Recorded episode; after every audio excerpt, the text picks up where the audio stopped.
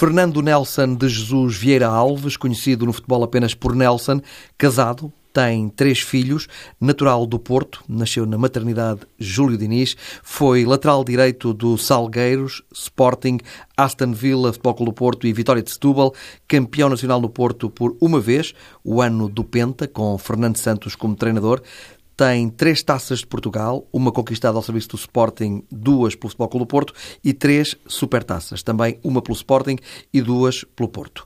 Nelson foi também campeão do mundo de juniores em 1991 em Lisboa, terminou a carreira de futebolista em 2003, ou seja, há 16 anos. Nelson boa noite. É um gosto enorme recebê-lo aqui no Entre Linhas na TSF. Muito obrigado. O Nelson trabalha atualmente no Colégio João Paulo II, em Braga. O que é que faz lá? Antes de mais, boa noite e obrigado pelo convite. Eu conheço um dos administradores do Colégio João Paulo II de Braga, já há muitos anos, e o Colégio João Paulo II construiu de raiz um campo de futebol de 11 dentro das instalações. E como forma de potenciar um equipamento que é extremamente valioso dentro do colégio, resolveram convidar-me e eu decidi aceitar o projeto, uma vez que vi bastante potencial uh, naquilo que me apresentaram e a forma como me abordaram. E no fundo, o que faço é gerir tudo o que é a área do futebol. Não treina a equipa? Não, não treino não. É mesmo gestão, só gestão pura. É um colégio ligado à igreja? Exatamente. O colégio pertence à Diocese de Braga. O Nelson sempre foi muito ligado à Igreja Católica? Sim, sim. Faz parte desde a minha criação. Inclusive era sabia-se na altura que andava sempre com a Bíblia? Sim, sim, sim. Todos os dias eu lia a Bíblia. Ainda todos lê? Os dias, todos os dias, todos os dias. Continua a ler? Continuo a ler, sim, senhor. Porquê essa ligação assim tão grande à Bíblia? Um, porque eu acho que hum, da minha experiência e da, da minha vivência, da minha educação, eu não consigo conceber a minha vida sem uma proximidade com Deus. Porque acredito em Deus, não é? E se Deus está vivo, deixou-me algo para o qual eu me orientar. E essa minha orientação é a Bíblia, sem dúvida. E esse meu relacionamento com Deus passa muito pela leitura daquilo que Deus fez na Terra. Jesus é a principal autor da Bíblia, não é? Quer do Antigo Testamento, quer do Novo Testamento. E eu, para imitar Jesus, tenho que assimilar tudo aquilo que lá está isto fazer um esforço, porque aquilo é extremamente difícil na prática, não é? Por muito simples que pareça, é muito complicado na prática traduzir tudo aquilo que Deus nos ensina. E para isso, eh, eu preciso de ter um contacto contínuo. Ou seja, eu sinto na minha vida que, por exemplo, se tiver momentos de maior ausência, isso também se faz notar depois na minha vida prática, esse distanciamento. E, portanto, como se costuma dizer que Deus que é um pai, não é, para todos nós, e eu preciso desse auxílio do meu pai, no fundo, para me poder guiar, para me poder orientar, para me poder ajudar em tudo que é a minha vida cotidiana. E quando jogava futebol, como é que os seus colegas reagiam a isso? É assim, de uma forma geral, com um bocadinho de sarcasmo e de brincadeira, porque, hum, pronto, no mundo do futebol as pessoas, uh, de uma certa forma, são sempre muito bem dispostas, meus colegas sempre foram muito bem dispostos e utilizavam essa minha faceta para poderem brincar um bocadinho, não é? Mesmo eu nunca encarei de uma forma como se eles quisessem provocar algum dano em mim ou prejudicar-me. Não, vi sempre isso como uma forma de brincadeira e eu mesmo me punha à disposição deles para entrar nessas brincadeiras, mesmo falando de uma coisa que era tão importante como é essa faceta de acreditar em Deus. E isso, para mim, no fundo, também me eh, ajuda, ajuda a crescer, não é? Uh, ou seja, eu não via nos meus colegas num sentido pejorativo daquilo que faziam, via com o intuito também uma forma de eu tirar partido de me aproximar também dos meus colegas. No fundo, as brincadeiras deles me ajudavam a estar em comunhão com eles. E era uma forma também de nós nos divertirmos um bocadinho. É um livro atual, na sua opinião? Eu acho que será sempre atual é curioso constatar que, por exemplo, eu já li a Bíblia toda, toda, porque aquilo são mil e muitas páginas, dependendo da qualidade da folha, não é? Porque se a folha for muito fininha, são muitas páginas. Mas em média, se calhar andaremos a falar nas 1500, 1600 páginas. Devo ter lido ao longo da minha vida, bem, umas 5, 6 vezes. cada vez que se lê, uh, estou sempre a aprender coisas novas.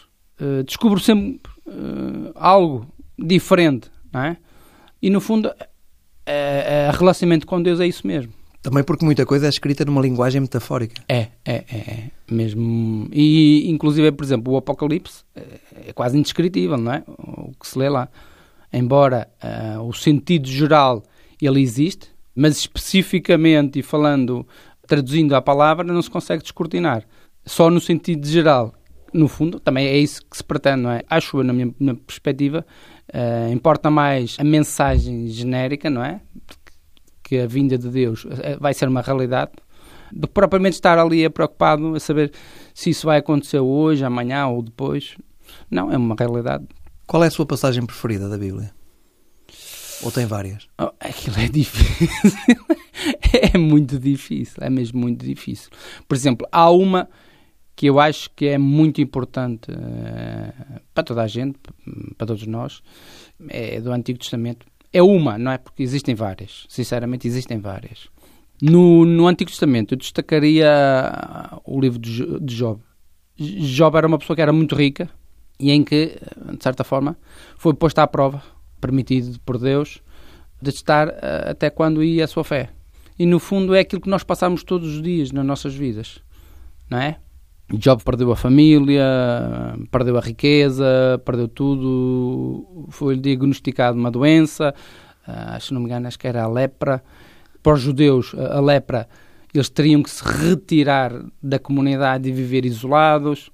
E foi sujeito, assim, um, a umas provações extremamente duras. Ou seja, era uma situação limite. Limite, foi uma situação limite e ver quando é que se põe em causa a fé. Exatamente. E prevaleceu. Em que momento é que se dá a revolta, não é? É. é. o ser humano se revolta e é. põe em causa a fé. É. E isso em todos nós acho que nos acontece. A uns é preciso muito pouco para perder a fé, não é? Infelizmente. E a outros é preciso muito para perder a fé. E no fundo isso é um desafio que eu acho que é do nosso dia a dia, de todos. Nunca perdeu. Hum, até, graças a Deus, até hoje não. não Mas quero. nunca teve dúvidas, nunca eh, houve um momento de, fraqueza? Não, até hoje, graças a Deus. Eu também, é assim, eu peço a Deus que nunca deixe ir além dos limites. Deus não deixa ir além dos limites, não é? Embora eu tenha liberdade para dizer sim a Deus e dizer não a Deus. Eu tenho essa, eu tenho essa liberdade. E, portanto, até hoje, graças a Deus, e por isso mesmo é que o facto de eu também uh, sentir que até hoje não disse não a Deus é o facto de precisamente de ter essa proximidade diária com Deus. Como? Vou à missa todos os dias. Todos os dias? Todos os dias, todos os dias. Uh, leio a Bíblia todos os dias, faço oração todos os dias. Essa proximidade ajuda-me tremendamente para poder, entre aspas, sobreviver espiritualmente, porque senão também não seria viável, não é? E quando jogava, como é que fazia? Como é que cumpria esse ritual de ir à missa todos os dias? Profissionalmente, uh, e eu só comecei a ir à missa todos os dias precisamente quando acabei a minha carreira profissional. Até lá eu ia uma vez por semana. Porque eh, profissionalmente não seria fácil. A que horas é que vai à missa? Vou à missa às oito e meia da manhã, ali em Barca, uh, na manhã. Eu vivo presentemente na Maia e uh, antes de ir para o trabalho uh, vou à missa das oito e meia. Quando jogou no Futebol Clube do Porto, uh, foi treinado por Fernando Santos, no ano do Penta, no ano em que é campeão nacional. Exatamente. Que é também um treinador muito ligado a, à fé, à religião exatamente, católica. Exatamente, exatamente. E eu, se não me engano, eu acho que ele também vai à missa todos os dias. Falavam sobre isso? Ou não? Uh, pouco, muito pouco. Por acaso é curioso. Tive três anos com ele e não era uma coisa que nós abordássemos em profundidade, sinceramente. Até porque também, também entre o jogador e o treinador há sempre aquela distância, não é? Que às vezes é necessária. O Nelson pertence ao Opus Dei? Sim, sou membro do Opus Dei. Para quem não conhece o Opus Dei, o que é que faz o Opus Dei? Ora bem, o Opus Dei é uma instituição da Igreja Católica, como, é, como são os franciscanos, como são os jesuítas, como são qualquer instituição da Igreja é a única prelatura pessoal do Papa, ou seja, enquanto todas as instituições da Igreja Católica, todas as organizações respondem perante o bispo local, não é? Que é tutelado pelo bispo local, o Opus Dei é uma organização que está sob a tutela direta do Papa. e não do bispo local. Embora depois, na prática, há sempre situações nas quais, obviamente, que tem que ser respeitado também a vontade do bispo local. Mas, de certa forma, a organização em si responde diretamente perante o Papa. E há alguma razão para isso? Tem a ver com a organização interna da, obra, pronto, e da forma como viram uh, de poder corresponder aos anseios que o fundador, que é São José Maria Escrivão do Alaguer, uh, fundou o Opus Dei. Essencialmente, qual é o, entre aspas, o objetivo de qualquer membro do Opus Dei? É a santificação no meio do mundo. Ou seja, deixar de parte um bocadinho aquela ideia em que a santidade no mundo está reservada a uns quantos eleitos uh, que têm que se retirar para um, para um claustro, para um mosteiro, viver uma vida completamente, entre aspas, isolada do mundo para poderem santificar-se. E depois, mais tarde, são Tudo isso é válido. santos. E mais tarde são considerados santos, muitos deles. São José Maria, no fundo, deu uma pedrada no charco que foi dizer assim: não, a santidade está aberta a todas as pessoas. Está aberta ao João da rádio TSF, está aberta ao Nelson, profissional de futebol, a santidade está aberta ao Zé António, que trabalha num escritório, está aberta a todos. E, portanto, Deus, foi Deus, uh, teve 30 anos de trabalho de carpintaria com São José, na sua oficina, e, essencialmente, aquilo que nós sabemos é que foi uma vida perfeitamente normal, enquadrada na sociedade, como qualquer cidadão. E, no fundo, é o que São José Maria nos diz. Todos nós, no meio do mundo, podemos ser santos. Como? Tendo unidade de vida. A unidade de vida é os pés bem assentes na terra, mas com o coração uh, elevado a Deus, diariamente. E reúnem-se? Uh... Sim, temos, no fundo, temos a chamada, entre aspas, catequese, não é? que é dada sempre por um sacerdote. Por exemplo, aqui no Porto há pelo menos duas, três residências para membros do Opus Dei, que são chamados numerários, e esses vivem com os votos de pobreza, e aos chamados supranumerários, que nós fazemos os votos, mas somos casados. Temos uma diferença, enquanto que, por exemplo, os numerários são solteiros, não é? Não se casam. Uh, os supranumerários têm uma vida corrente, são casados, têm mulheres, filhos, estamos integrados no mundo, no fundo, não é? Há quem considera o Opus Dei um lobby forte, que tem capacidade de mexer com alguns interesses e de impor a sua vontade. Isso é verdade? Acho que não, não corresponde minimamente à verdade. Infelizmente há muita, muita informação e depois há muita desinformação, não é? E normalmente muitas pessoas que falam pejorativamente sobre o Opus Dei falam porque não conhecem. Eu posso lhe dizer que, pronto, ao longo desta vida já convidei alguns amigos para virem conhecer o Opus Dei, para... Não é conhecer o Opus Dei, é conhecer Deus. Isto aqui não está a conhecer o Opus Dei, é conhecer Deus. Porque nós seremos tanto mais santos quanto maior for o nosso relacionamento com Deus. Quando nós nos pomos a falar de uma coisa que nós não conhecemos, caímos na tentação depois de não corresponder à realidade da informação que passamos para fora. E infelizmente é isso que acontece imensas vezes. Não é? Aliás, o Opus Dei é uma casa permanentemente aberta ao exterior. Já reparei que se diz... Só que as pessoas não querem entrar. Já reparei que se diz o Opus Dei e não a Opus Dei. Eu chamo o Opus Dei, não é? Agora... O Nelson sempre foi um jogador muito discreto. Quando jogava não era de dar grandes entrevistas, não era um jogador muito exuberante. Não, não, não. Acha que isso o prejudicou? Sim, no mundo futebolístico acho que sim. No mundo futebolístico acho que sim. Porque, de certa forma, o futebol vive um bocadinho também de show-off, não é? E, e, agora, mais no meu tempo, eh, vive muito da imagem. A imagem hoje é uma coisa. é um valor à parte do valor real. E eu posso dar um exemplo específico sobre isso que estou a dizer. O Beckham, para mim, que era um jogador extremamente vulgar, para além de ter qualidade, porque tinha, não é? Jogou no Manchester, jogou no Real Madrid, isso não há dúvida que tinha qualidade. Mas a imagem, a equipa que trabalhava com ele, trabalhou de tal forma a imagem do Beckham que ele parecia muito superior àquilo que na verdade era. E, portanto, isso só acontece quando se tem profissionais por trás a trabalhar a imagem de um jogador, seja de um jogador, seja de outra atividade qualquer da sociedade. Vocês veem isso no basquete, veem isso no cinema, veem, ou seja, há equipas de profissionais que trabalham precisamente a imagem dos jogadores a vários níveis, não é? Nunca foi campeão no Sporting, isso é uma mágoa que tem? É, é uma mágoa que tem, é uma mágoa porque, pronto, eu, eu é uma raridade, mas isto é a verdade. Eu sou uma família de sportinguistas. Também temos um benfiquista, temos três ou quatro portistas. Tem um irmão gêmeo. Tem um irmão gêmeo, exatamente. Também jogava o Albertino. Albertino. O Albertino, sim senhor. Também era lateral. Lateral, lateral direito. Jogou na, na Académica, jogou Marítimo. nos Salgueiros. Os clubes que representam mais foi o Marítimo. Jogou sete anos no Marítimo. Uhum. Uh, Também é assim religioso, como o Nelson? Também vai à missa. Agora, não vai à missa todos os dias, vai uma vez, uma vez por, por semana. semana. Manteve o, o, ritmo inicial com que começamos a nossa vida. Estávamos a falar de nunca ter sido campeão no, no ah, Sporting. Sim, nós tivemos dois anos com os quais tivemos muito perto de, de o conseguir e de facto foram a pedra no sapato. Uh, foi a pedra no sapato porque no fundo era o corolário de, de um trabalho que tinha sido iniciado pelo Presidente Sousa Sintra de juntar aquela geração de ouro hum, uma boa fornada de jogadores Uma grande equipa do Sporting. era, era e de poder Com Figo ainda. sim, tinha Balakov. Uh, Jordanov.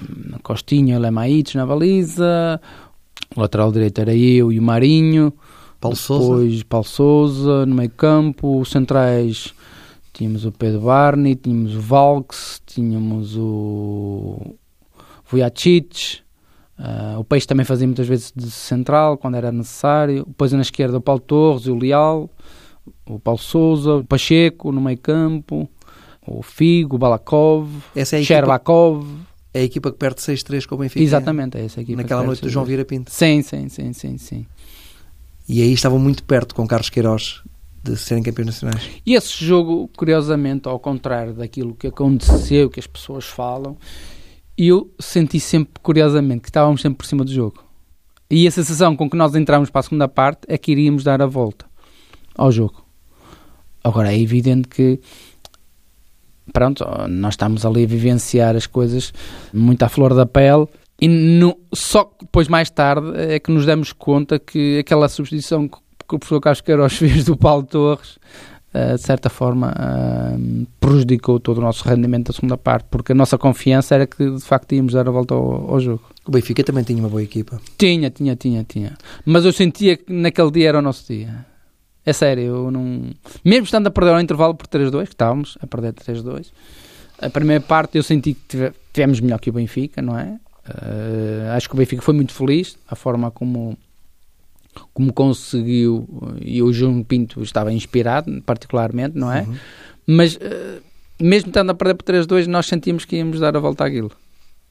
Isso não aconteceu e depois no ano seguinte Uh, foi com, com o o Porto. Exatamente, naquele célebre jogo em que caíram os adeptos uh, do Varandim no Sporting, uh, lá no estado de Alvalade, e eu acho que este jogo devia ter sido cancelado, sinceramente, porque nós estávamos, lembro, estávamos uh, a preparar o jogo, como fazíamos sempre, e eu estava no departamento médico, porque nós muitas das vezes vamos ao apartamento médico para, para, ligar pés, por exemplo, no meu caso era ligar pés, outros colegas meus era receber massagens, outros a fazer outras coisas, não é? E de repente há um burburinho enorme, enorme. Uh, e depois quando vemos pelas imagens pela televisão, porque nós no departamento médico tínhamos as televisões, uh, vimos cenas inacreditáveis, não é? Dos adeptos todos amontoados uns sobre os outros. Uh, o nosso departamento médico, pura e simplesmente ficámos sozinhos, porque o departamento médico fugiu, fugiu todo da nossa beira para ir prestar auxílio. Também e, recordo-me até que o departamento médico do Futebol Clube do Porto também saiu também do fez autocarro do claro, Domingos Gomes, exatamente, altura. exatamente. E portanto, eu acho que devia ter sido cancelado o jogo, sinceramente. Não são campeões também nesse ano? E não somos campeões também nesse ano. E portanto, foram os dois anos que nós tivemos mesmo bem perto de ser campeões. Ganha, no entanto, uma taça e uma supertaça pelo Sporting. E perdemos duas finais de taça. Uma para o Benfica, outra para o Porto, uma do famoso Very Light. Mantém essa relação de afetividade com o Sporting, essa paixão pelo Sporting, mantém essa chama dentro de si? Sim, esteve sempre presente, não, não sai. Isso, acho que o clubismo, há determinados períodos na vida em que ele pode estar mais aceso ou mais arrefecido, mas de certa forma o clubismo esse acho que não desaparece. Não é? E quando defrontava o Sporting? Quando defrontava o Sporting eh, era profissional e como sendo profissional defendia as cores eh, que representava e, e, e esqueci-me que era do Sporting. Mesmo quando jogou no Futebol Clube do Porto, sim, rival sim. do Sporting? Sim, sim, sim. Esqueci-me que era do Sporting, completamente. Foi treinado por José Mourinho? Foi curioso porque eu apanhei Marinho em duas facetas distintas. Eu apanhei o José Mourinho uh, enquanto tradutor no Sporting, enquanto membro do staff, em que nós andávamos ali... Na equipa numa, técnica de Bob Robson? Bob Robson, sim. Foi o, o Mr. Manuel Fernandes que o trouxe. Foi pela mão do Mr. Manuel Fernandes que o Mourinho chegou ao Sporting. Chega com uma função de tradutor, mas era um elemento ativo no campo, ou seja, com relação à montagem dos campos, ele que estava sempre presente, a marcar os campos, muitas das vezes a participar connosco, a ajudar, a fazer os treinos de recuperação de atletas lesionados, a participar nas peladas quando era necessário, quando faltava um elemento, porque o Mourinho na altura tinha 28 anos quando, quando integrou o elenco e portanto estava perfeitamente ainda ativo para poder dar uma perninha e, e levar uns cachaços, ir almoçar connosco ou seja, havia uma relação, no fundo, quase como se fosse de um colega de equipa, não é?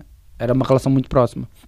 Depois, quando chegou ao Futebol Porto, sinto uma diferença muito grande porque já não é o Mourinho que eu estava habituado e já há mais aquele distanciamento, aquela obviamente que é necessário, não é? Essa distância, esse distanciamento, esse, mais essa frieza, não há aquela proximidade. Nunca jogou muito com o Mourinho? Eh, também não joguei muito porque se calhar provavelmente não deixavam, não é? Porque eu lembro-me de quando o Mourinho chegou, entre aspas, repescou-me da equipa B, porque eu estava por escrito com mais 5 ou 6 na equipa B, e o Mourinho foi-me buscar a equipa B, incorporou-me na equipa A, porque ele sabia quem tinha, não é? Mas ao mesmo tempo, houve momentos em que, na altura, penso que era o secretário que estava lesionado, e ele socorria-se ou do Paulinho ou do Cândido Costa para fazer o lugar de lateral direito. Isso para mim foi um sinal evidente de que a minha repescagem foi mais no sentido de reabilitar um, jogador do que propriamente fazê-lo produzir e isso teria que ver com a direção e não com ele. Porque era a direção que não queria que o Nelson jogasse? Era, porque é assim, na equipa B sempre que eu fui chamado a jogar, correspondia em pleno, tanto correspondia que os adeptos queriam que eu jogasse com frequência, não é? E nesse ano, e foi o meu essa... último ano, nesse meu último ano, uh, nem sequer na equipa B uh, foi permitido que eu jogasse. Fiz apenas um jogo. Mas porquê é que se chegou a esse ponto? Não sei, não sei, não sei. Nunca falou com ninguém do Futebol não, do Porto nunca, sobre isso? Nunca, nunca, nunca. Nunca confrontou, por exemplo, Pinto da Costa com essa situação? Não, nunca. Não tem, portanto, uma explicação para essa animosidade? Não, sinceramente não. A única coisa que eu vejo é que em anos anteriores em que eu era chamado à equipa B, depois fazia os jogos na equipa A e ficava na equipa A. Ou seja, como é que eu vou tentar explicar? Vou ver se me percebo trabalhava no, com toda a normalidade na equipa principal, não era? E depois, quando não era, convocado, ia jogar à equipa B. Para manter o ritmo, obviamente, não é? E, de certa forma, correspondia sempre àquilo que me era exigido. Estando na equipa A ou estando na equipa B. E quando era necessário depois fazer alterações na equipa principal, aí estava eu de regresso à equipa principal que é que acontece? Se isso me tivesse sido facultado no ano seguinte, ou seja, no meu quarto ano, porque isso acontece no quarto ano, em que não me permitem sequer jogar na equipa B, eu acho que eh, teria sido mais uma ocasião para eu continuar pronto, a minha carreira no Futebol do Porto, porque eu trabalharia, exato, eles sabem, eles sabiam de antemão, que eu trabalharia exatamente da mesma forma. Ou seja, não era daqueles jogadores que, pelo facto de estar na equipa B, ia sentir qualquer descrédito ou qualquer uh, desprimor por estar. Uh, Mourinho nunca lhe deu uma explicação? Não, também não. Antes do Futebol do Porto, uh, jogou no Aston Villa. em Inglaterra. Gostou dessa experiência? É uma experiência fantástica. Foi uma experiência fantástica. quê? Eu, quando estava no Sporting, obviamente, hum, os jogadores portugueses começaram a ser vistos hum, de outra forma no estrangeiro, não é? E os jornalistas portugueses equacionavam sempre qual era a minha preferência se algum dia tivesse que sair. E era curioso que eu respondia sempre: ou era Inglaterra ou era Alemanha. Nunca quis nem Espanha nem Itália, nunca. Mas a prioridade era a Inglaterra. E de facto foi isso que veio acontecer mesmo. E uh, tudo aquilo que eu pensava se veio a cumprir da forma que eu acreditava. Porque é de facto um, um campeonato e uma cultura sui generis uh, que só quem passa um, na pele por essa experiência é que pode mesmo testemunhar o quão real é aquilo que nós pensamos que é o futebol inglês. Tem a ver com os estádios cheios, com a forma, a cultura desportiva de, Exatamente, dos ingleses. Como vocês sabem, o organismo praticamente foi banido de Inglaterra. só para ter uma ideia, por exemplo, as famílias vão ao futebol sem problema nenhum. Qualquer pessoa cruza-se com outra, com cascóis diferentes, clubes diferentes. Não se passa rigorosamente nada. Há uma sã convivência. Uh, as artérias à volta dos estádios nos jogos estão cortadas, estão fechadas. Há um policiamento que se vê, que é permanente, mas sem aquela animosidade que costuma acontecer, por exemplo, aqui nos nossos jogos, não é? E, e isso ajuda muito a, a, atrair as pessoas, não é? Para o espetáculo, para o futebol. As lojas, por exemplo, de souvenirs dos clubes nesses dias são uma espécie de romaria, não é? Que se faz nesse dia. Um, há uma cultura. Eu estou a falar isto, veja só, eu cheguei lá em 96, isto já existia. Esta cultura que hoje nós vemos nas SADs dos, dos clubes principais aqui é em Portugal, agora. em Inglaterra, Inglaterra já, sim, já existia já em 96, não é? Já existia em 96. Com a Alice. Esteve lá quanto tempo? Tive dois anos. Tive dois anos quando depois, pronto, recebi o convite do Futebol Porto. Foi o seu melhor contrato, esse contrato em Inglaterra, do ponto de vista financeiro? Sim, foi, digamos que foi, eh, de certa forma, foi o melhor contrato, porque já na altura eles pagavam muitíssimo bem. Uh, nada comparável com hoje, obviamente, não é? Mas já pagavam muitíssimo bem. E eu gostava, sinceramente, de toda aquela hum, filosofia, daquela forma de estar inglesa, porque é uma filosofia muito simples, muito objetiva e prática. Uh, e eu sempre gostei de coisas práticas e objetivas, sem grandes floreados.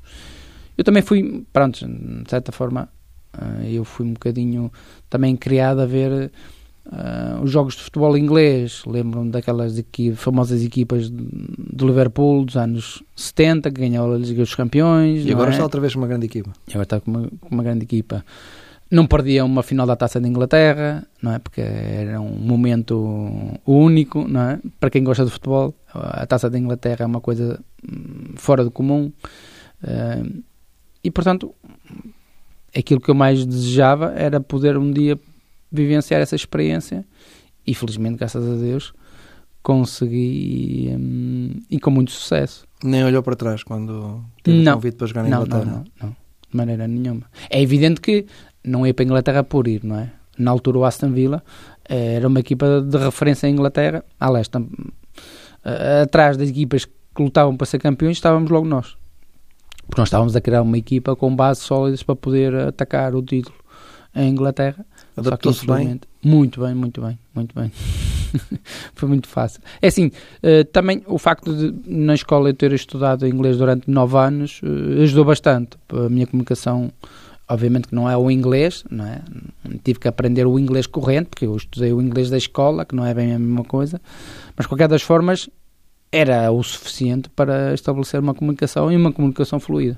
Vivia num apartamento, num hotel? Não, não, moradia. O clube tinha moradias, uh, que eram pertença do clube, e fui para meio dessas moradias. Costuma ir lá ou nunca mais lá foi? Fui lá há dois anos atrás, precisamente. Já não ia há bastante tempo e coincidiu precisamente com o jogo em que o Carlos Carvalhal foi lá jogar. Eu não sabia, não, não me tinha dado conta, e coincidiu com o jogo em que o, o Sheffield Wednesday foi à casa do Aston Villa e ele foi expulso pela primeira vez. E esteve com o Carlos Carvalhal? Não? Estive com o Carlos Carvalhal ainda ontem, uh, ontem e antes de ontem. porque lá em Braga nós somos clientes da Lacatone e eu cruzei-me com o Carlos Carvalhal lá na empresa tive que lá, que lá ir buscar uns equipamentos e tivemos a falar sobre isso. O Bruno Lage era o adjunto dele, que estava lá também, era o adjunto. Que agora é treinador do Benfica. Que agora é treinador do Benfica. Que era o adjunto e lembro-me de estar sentado hum, cá em cima nos camarotes e de ouvir falar português. Eu achei aquilo muito estranho. Será que eu estou a ouvir bem? estou uma bancada de inglês a ouvir falar português. E levantem para ver para trás. E quem era? Era o Bruno Lage, era o Carlos Carvalhal, uh, e era mais outro elemento, eram três elementos. Uh, dois mais o Carlos Carvalhal, uh, que estavam, porque o Carlos Carvalhal tinha sido expulso e então ele veio dar instruções e eu ouvia, assim de certa forma, a falar muito alto, que era para dar instruções cá para baixo para o banco. E foi, foi curioso, e tivemos a falar sobre isso. E pronto, e o Carlos Carvalhal uh, também reconheceu que, de facto, o Aston Villa é um monstro que está adormecido. Está adormecido. É um clube muito, muito grande. Foi assim que encontrou o Aston Villa? Um monstro adormecido? Foi, foi. Por acaso foi uma decepção quando lá cheguei há dois anos atrás. Combinei tudo com o meu ex-treinador, da minha altura, porque ele é o chamam-lhe o advisor do CEO, que é do chinês, o dono é um chinês, e ele é um advisor, uma espécie de conselheiro, uhum. não é? Um, Mas porquê é que ficou assim desiludido? O clube não está, as pessoas não estão, a, não aderem como aderiam antigamente? É não, eh, só para ter uma ideia, por exemplo, nós tínhamos uma média de, de, nos nossos jogos, quando eu estava em Inglaterra, nós tínhamos uma média de 37 mil espectadores. Quando eu lá cheguei a ver o jogo, obviamente que é a segunda divisão, não é?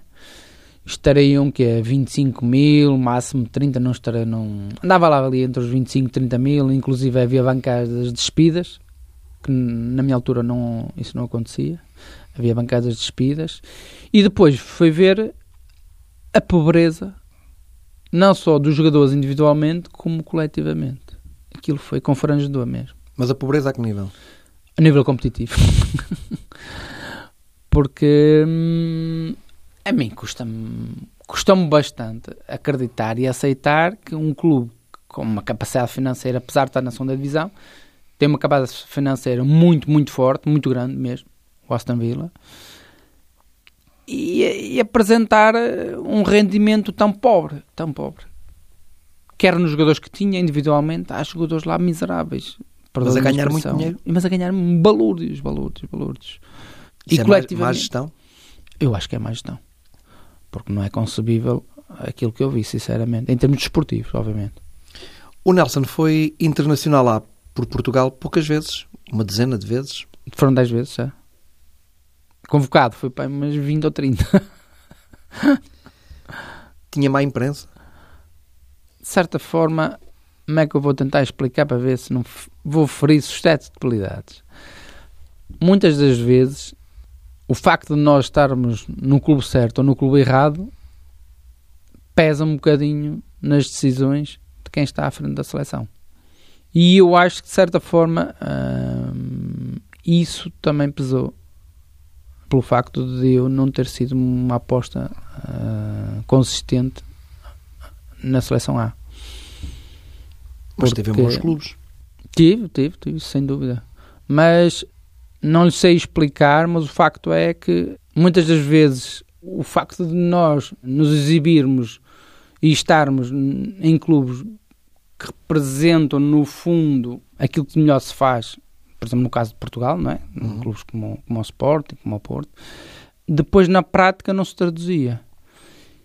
E às vezes eh, o facto de, por exemplo, eu não ter um empresário, que já na altura já se começava a denotar que era de uma relevância já acentuada. Hoje em dia, então, é determinante, não é? É quase obrigatório. É obrigatório, é obrigatório, sem dúvida. O facto de não ser uma pessoa, como dizíamos há um bocadinho, do show-off, não é? Com não era imagem, mediático. Não era mediático. Ou seja, há aqui um conjunto de fatores depois que para os treinadores também pesa era mais fácil deixar o Nelson de fora. Exatamente, é. E sem dúvida. É isso? É, sem dúvida. Sem dúvida. Na dúvida sai o Nelson. Exatamente, exatamente. Sentiu isso na pele ou, tem, ou é, é hoje à distância que tem essa noção? Sentiu na pele, como é evidente. Na altura mas... senti na pele e hoje mais que nunca acho que. Mas tinha essa noção já na altura? Sim, sim, sim, sim, já tinha essa noção. Também esteve ligado ao ramo imobiliário? Ainda está? Estou, mas já não construo. Desde que aconteceu a crise do subprime em 2007, não é? Que se acentuou depois de 2008, 2009, e eu em 2009 deixei de construir, porque mais ninguém das pessoas deixaram de comprar casa, não é? Construía apartamentos, prédios? Sim, moradias e prédios, construía tudo um bocadinho. E agora a sua ligação ao ramo imobiliário é o quê? Tenho a presa aberta neste momento ainda. Tenho uma situação de um litígio que tenho por resolver, já há bastantes anos. Uh, tenho um escritório e, não tenho mais nada. É o que eu tenho da empresa do imobiliário. Também soube que chegou a fazer eh, gestão desportiva uh, e ainda faz no tal colégio em Braga, uh, que há pouco falávamos, no colégio João Paulo II. E eu, eu, quando saí, quando acabei a minha carreira profissional em Setúbal, no ano seguinte fui fazer um ano de gestão desportiva na Universidade Católica do Porto. Precisamente porque eu nunca me vi como treinador de campo, nunca me atraiu. E mesmo aquilo que eu via nos treinadores... nunca quis ser treinador? Nunca me, nunca quis, nunca me seduziu mesmo eu sabendo que o ser treinador era a parte mais fraca do lado de futebol. E por isso mesmo é que eu não, não me senti atraído. Mais e fraco em que sentido? O elo mais fraco? É o elo mais fraco, sempre. É o elo mais fraco. E eu via mais. Quando parte, parte pelo lado do treinador? É, pelo lado do treinador. Constantemente. E aquela noção de se passar de bestial a besta em pouco tempo também sempre me fez muita confusão e portanto eu sempre me vi mais nos bastidores, com o perfil que eu tenho, com a forma de estar que eu tenho, a ajudar uh, a construir uma estrutura desportiva, não é? Chegou a trabalhar em Lisboa? Nessa, sim, sim, sim. Nessa área? Não propriamente nessa área. Uhum. Em Lisboa foi mais na área comercial, de gestão de espaços desportivos. Eu estou a falar mais na gestão do espaço desportivo futurístico, não é? Uh, ou seja, estar numa, associado a uma equipa de futebol, uh, fazer parte, uh, contribuir com a minha experiência, com o meu know-how, para poder tornar uma equipa de futebol melhor que aquilo que é. E foi presidente do Rio Tinto? E foi presidente do Rio Tinto. Eu estive lá como presidente do Rio Tinto. Independentemente que eu acho que foi uma experiência em termos desportivos que não foi bem sucedida, em termos desportivos, mas em termos pessoais de enriquecimento foi muito enriquecedora porque nós só no terreno é que nos conseguimos aperceber de facto como é que as coisas são feitas. Porquê é que deixou? Não, eu ainda continuo. Faço a mesma coisa, só que agora em Braga. Não, porque é que deixou de ser presidente do Rio Tinto? Ah, deixei de ser presidente do Rio Tinto porque a uma não estavam reunidas as condições para que eu pudesse continuar a ser presidente, porque faltava nestes clubes amadores falta muito do associativismo que outrora uh, foi efervescente, não é? Eu acho que o associativismo hoje em dia está pela roda da amargura. Há outras coisas. É. As pessoas dispensam. Há muitas opções. Há muitas opções e as pessoas dão prioridade a outras coisas nas suas vidas. E eu senti-me um bocadinho só. Para além disso, também tive um problema uh, de coração, que foi-me detectado na altura uma crise vagal, e eu disse não. E eu, de certa forma, vi um bocadinho a coisa relacionada, não é? porque... Tinha um ritmo de vida muito acelerado, é isso? Tinha acelerado e vivia as coisas com muita intensidade, com, com muita intensidade, com muito fervor, com muita paixão, e isso também me estava a prejudicar. E, e eu associei e eu, e eu associei uma coisa à outra. Agora, neste momento, uh, as coisas são mais controladas, há mais suporte, embora o trabalho ainda seja maior que aquele que tinha em, em Rio Tinto, não é? Embora sendo maior, dá para gerir melhor. Tem muitos irmãos. Sim, uh, se fôssemos vivos éramos nove. Curiosamente, o mais velho faleceu, pronto, ninguém conheceu, tirando os meus pais, obviamente. Faleceu com sete meses ou oito meses, com uma infecção urinária, uma coisa simples que hoje em dia não seria curada. Depois, há cerca de 10 anos atrás, faleceu uma irmã minha, que era a irmã, a irmã mais velha na altura, que faleceu com cancro de pâncreas, com 54 anos. E agora estamos sete vivos e eu e meu irmão gêmeo, uh, curiosamente, somos os mais novos da família toda. Os meus irmãos mais velhos, neste momento, a minha irmã mais velha tem 63 anos. Nós temos uma diferença muito grande para todos os meus irmãos. Todos sportinguistas? Não, não são todos. Em casa era 60% sportinguistas, 30% portistas e 10% benfiquistas. Nunca teve um convite para jogar no Benfica? Tive. Na altura que estava no Sporting. Mas tinha, recusei, contrato com, tinha contrato com o Sporting tinha e o Benfica convidou Sporting, E o Benfica convidou-me. Quem era o presidente do Benfica? Era o Manuel Damasio, se não me engano. E quem me convidou foi o Veiga. E a proposta era substancialmente melhor do ponto de vista financeiro? Nem ouvi, nem ouvi. Porque recusei. Como é que essa abordagem é feita? É diretamente com o jogador? Já Sim, comigo não, foi. Já disse que não tinha empresário, portanto tinha Sim, comigo foi, comigo foi. Nem quis ouvir? Não, porque disse que estava bem no Sporting, queria ficar no Sporting. Mas agradeceu o convite ou ficou chocado com a situação? Não, não, não. Uh, para mim, encarei como uma situação normal. Tem três filhos, já grandes. Já. O mais velho tem 21, está no terceiro ano, é o Ivan, joga futebol ali no Padroense, nos cenas do Padroense. Joga bem? Joga, joga bem. Joga Lateral bem. também? Não, não, joga meio campo, joga meio campo. Um, está no terceiro ano a acabar a Educação Física na FADEUP, na Universidade.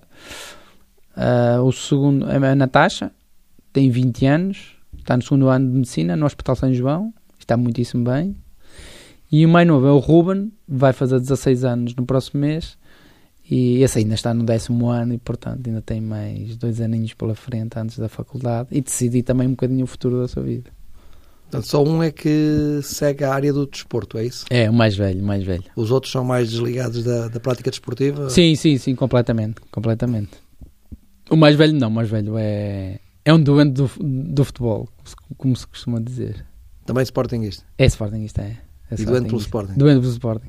E, Ele e, e, veste sempre a camisa, o equipamento do Sporting sempre que o Sporting joga. Sempre, sempre, sempre. Vê o jogo com, com o equipamento do Sporting. camisola vestida? É, é, é, é. Ainda vivem lá em casa? Sim, sim, sim, sim.